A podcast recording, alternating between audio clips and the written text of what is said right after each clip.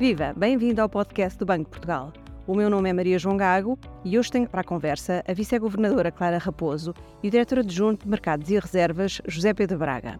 Vamos conversar sobre o relatório da implementação da política monetária que acaba de ser divulgado e ficar a conhecer como é que são aplicadas as decisões de política monetária adotadas pelo Conselho de Governadores do Banco Central Europeu.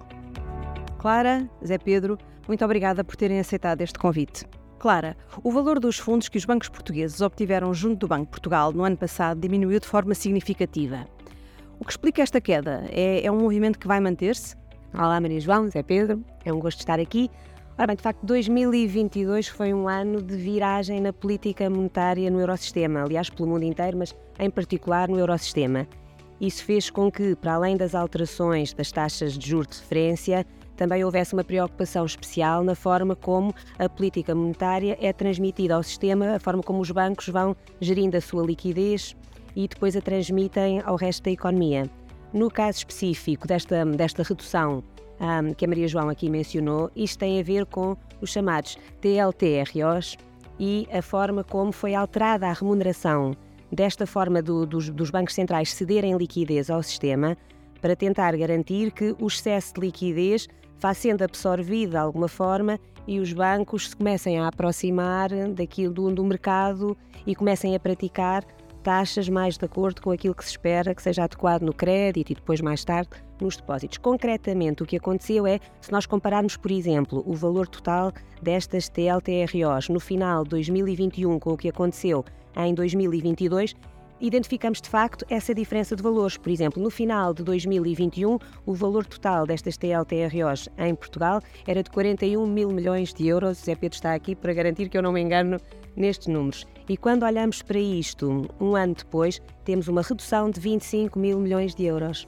E isto deveu-se aqui? Deveu-se principalmente às operações que tiveram lugar de reembolso antecipado destas TLTROs no final do ano, em novembro e em dezembro, que tiveram a ver exatamente com a alteração da taxa de remuneração associada a estas TLTROs, ou seja, os bancos deixaram de ter um benefício especial que tinha sido introduzido durante a pandemia para que obtivessem a liquidez adequada e a transmitissem à economia. Esse benefício agora já não fazia sentido manter-se e houve uma alteração que fez com que os bancos portugueses deixassem de necessitar e de recorrer tanto a essa, a essa cedência de liquidez a taxas bonificadas.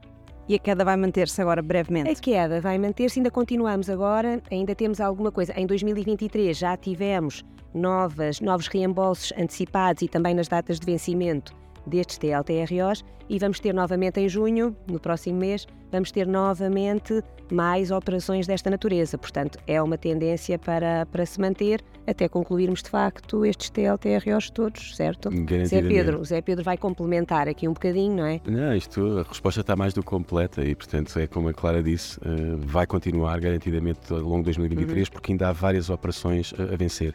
E, portanto, cada vez que houver um vencimento, esses fundos tenderão a desaparecer do balanço dos bancos comerciais e também do Banco, do banco Central. Uhum. Zé Pedro, pelo contrário, os bancos aumentaram as aplicações de fundos junto do Banco de Portugal. É um movimento natural, tendo em conta a subida das taxas de juros do Banco Central Europeu? Então, esse, é, isto é um bocado como a Clara disse. Este ano 2022 uhum. é um ano muito diferente de tudo o que aconteceu até agora e, portanto, é um ano de mudança. E uma das mudanças grandes que aconteceu na forma como os bancos gerem a sua liquidez e como interagem com o Banco Central nessa mesma eh, gestão da liquidez. Só para percebermos, há duas maneiras uh, dos bancos aplicarem os fundos que têm no final do dia. Uma é recorrerem à facilidade de cedência, de, de, de depósito desses, desses, desses fundos junto do banco, junto do banco central. Eles recorrem, chegam junto ao banco, vai uma aplicação, é uma aplicação diária e recebem ou pagam por essa mesma aplicação a taxa de facilidade uh, de depósito. A segunda, mais simples, é não fazer nada e deixar o dinheiro depositado junto do Banco de Portugal. Na realidade, antes de começarem a subir as taxas de juro, estas duas aplicações basicamente eram a mesma coisa. A taxa que se aplicava era a taxa de facilidade de depósito menos 0,5%. Ou seja, os bancos não tinham incentivo a fazer nada e deixavam o dinheiro parado em termos do, do, depósito junto do Banco, Banco de Portugal. Com o processo de subida das taxas de juro, a taxa de facilidade de depósito foi também ela sendo aumentada. Passou de menos 0,5 para 0, depois para 0,75, para 1,5 e acabou o ano já em 2%.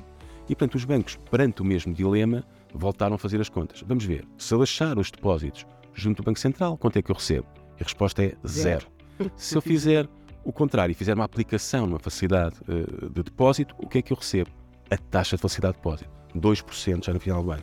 E, portanto, a opção dos bancos foi clara, passaram a recorrer massivamente a esta facilidade. Só para termos um bocado de noção do que é que é o massivamente. Massivamente significa que chegaram a fazer 60 mil milhões por dia desta, desta operação.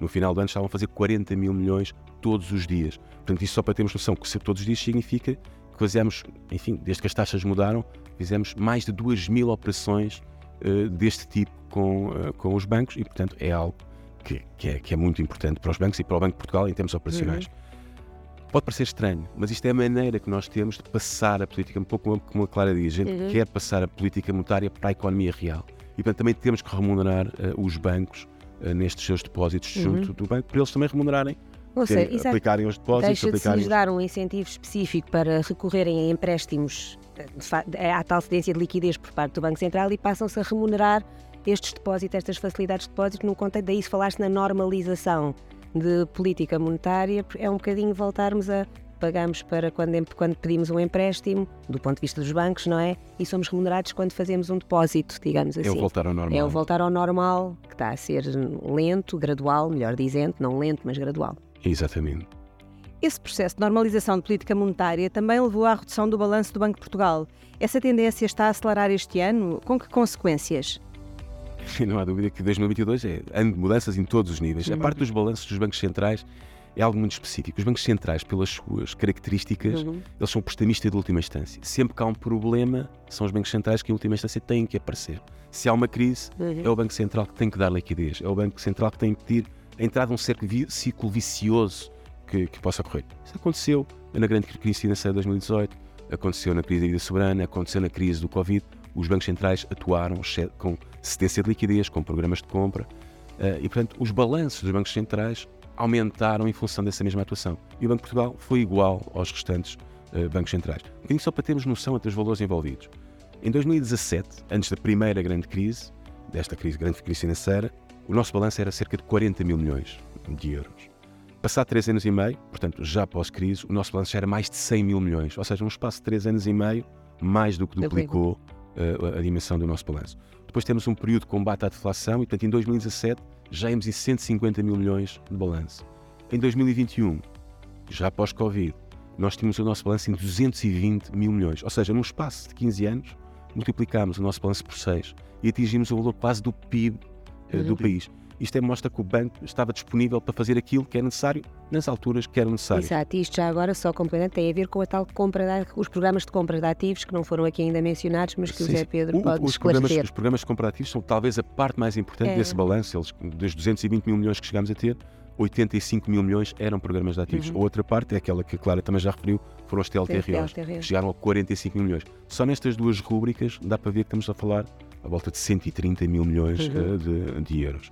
E agora começa ao contrário. Começa lentamente o processo de normalização da política monetária e isto significa que, da mesma maneira que o balanço inchou, tem que desinchar. E ele começa a desinchar naquilo que a Clara já disse, com o pagamento antecipado destas TLTROs e com o vencimento destas TLTROs, e portanto, nesse sentido, já diminuiu em 25 mil milhões. E esse é um fator que aconteceu e vai continuar a acontecer, ou seja, em 2023 vamos continuar a ter este esta redução uhum. e vamos começar também a ter uma coisa nova, que é os programas.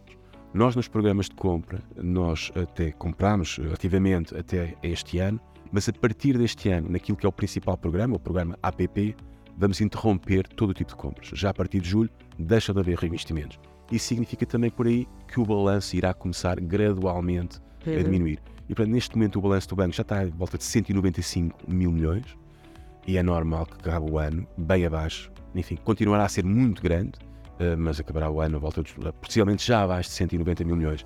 Só para ter também noção, este processo de redução não vai ser muito rápido. Porquê? No âmbito dos programas, aquilo que a Clara estava a mencionar, as nossas compras são 30 anos, às vezes em termos de maturidade, títulos com 20 anos, títulos com 10 anos, e portanto esses títulos demoram a sair do balanço. Todos os anos vai havendo saídas, mas elas ocorrerão de forma muito gradual. E portanto este é um processo. Estamos na fase do início do processo. Uhum e ele irá, irá continuar gradualmente e de forma Exato, de qualquer segura. forma este ano já se sentiu, portanto de 2021 para 2022 a descida já foi um bocadinho superior a 20 mil milhões de euros, não é? Não deixa de ser significativo e teve a ver com a tal redução das TLTROs que aqui mencionei há bocadinho. E agora espera-se que esta redução seja mais gradual, porque estamos dependentes dos tais vencimentos dos títulos destas carteiras, que, desta carteira de títulos que tem, que tem sido constituída nestes últimos anos. Vai levar o seu tempo, mas está Sim. programada, não é? é? Está totalmente programada, é um processo que está a decorrer e está a decorrer de forma perfeitamente natural Exato. e, portanto. E se pensarmos já agora, só para, só hum. para concluir, se acabamos com o, ano com uma redução de volta de 30 mil milhões, aquilo que eu disse no princípio, o nosso balanço em 2007 era de 40 mil milhões. Nós quase que reduzimos um Banco de Portugal no espaço de um ano. Portanto, isto é efetivamente já uma grande redução eh, é. em termos de, de balanço. Clara, com tanta mudança neste momento, quais são os principais desafios na aplicação das decisões de política monetária do Banco Central Europeu? Exato, de facto, os desafios são bastante. Nós nunca nos podemos esquecer da verdadeira missão, dos grandes objetivos dos bancos centrais e, no caso do BCE e, de nós integrados no Eurosistema, não é? Estamos ainda com uma situação de inflação acima daquilo que é o alvo, o target no médio prazo para o BCE. E, portanto, todas estas medidas de subidas de taxa de juro, alteração de política de recompras de ativos, etc., tentam levar a que o sistema, com esta redução de liquidez, etc., consiga trazer-nos também a uma situação de redução de inflação no médio prazo. É esse um objetivo. Por outro lado, temos de ter em conta que a Europa tem bastante diversidade e temos de ir atendendo à forma como nos diferentes países o ritmo de alteração dos preços vai sendo conseguido. Daí que não tenhamos também tido até agora assim uma alteração total, súbita. As taxas de juros não subiram tudo aquilo que subiram até agora num só dia. Tem sido gradual porque temos de ir vendo o efeito, o impacto de cada medida na economia como um todo, na economia real e também na forma como as próprias instituições de crédito também vão reagindo ao facto de agora os bancos centrais estarem a colocar mais no mercado e nestes agentes a responsabilidade de porem a economia a funcionar, uma vez que os bancos centrais tiveram aqui um papel muito importante de garantir que, em momentos de crise muito profunda, as nossas economias funcionassem com o máximo normalidade possível. Portanto, é, é este processo de retoma, de devolver ao mercado aquilo que é do mercado, de certa forma, que está agora em curso, que é gradual. Temos também de ter em atenção que o tema da estabilidade financeira é também muito importante. As alterações não podem ser súbitas de forma a causar instabilidade adicional. Portanto, é progressiva. Até agora ainda não desceu a inflação da forma desejada, mas tem havido progresso e é isso que vamos que estamos a acompanhar. É, é, se calhar só neste ponto uhum. da parte da estabilidade financeira porque é importante, é. porque estamos a retirar medidas que são de estímulo. E quando se começa a retirar ah, também, medidas que, durante, que viveram durante muito tempo, viveram algum, em alguns casos mais de uma década, e cria uma certa habituação uhum. junto dos próprios bancos a algumas dessas medidas. E, portanto, pode custar. E, portanto, tem que ser feito o tal gradualismo eh, em um processo bem pensado, eh, muito calmo e garantir que ele é passo a passo. Que não estamos a criar uma instabilidade desnecessária Exato. também ao nível uh, do sistema.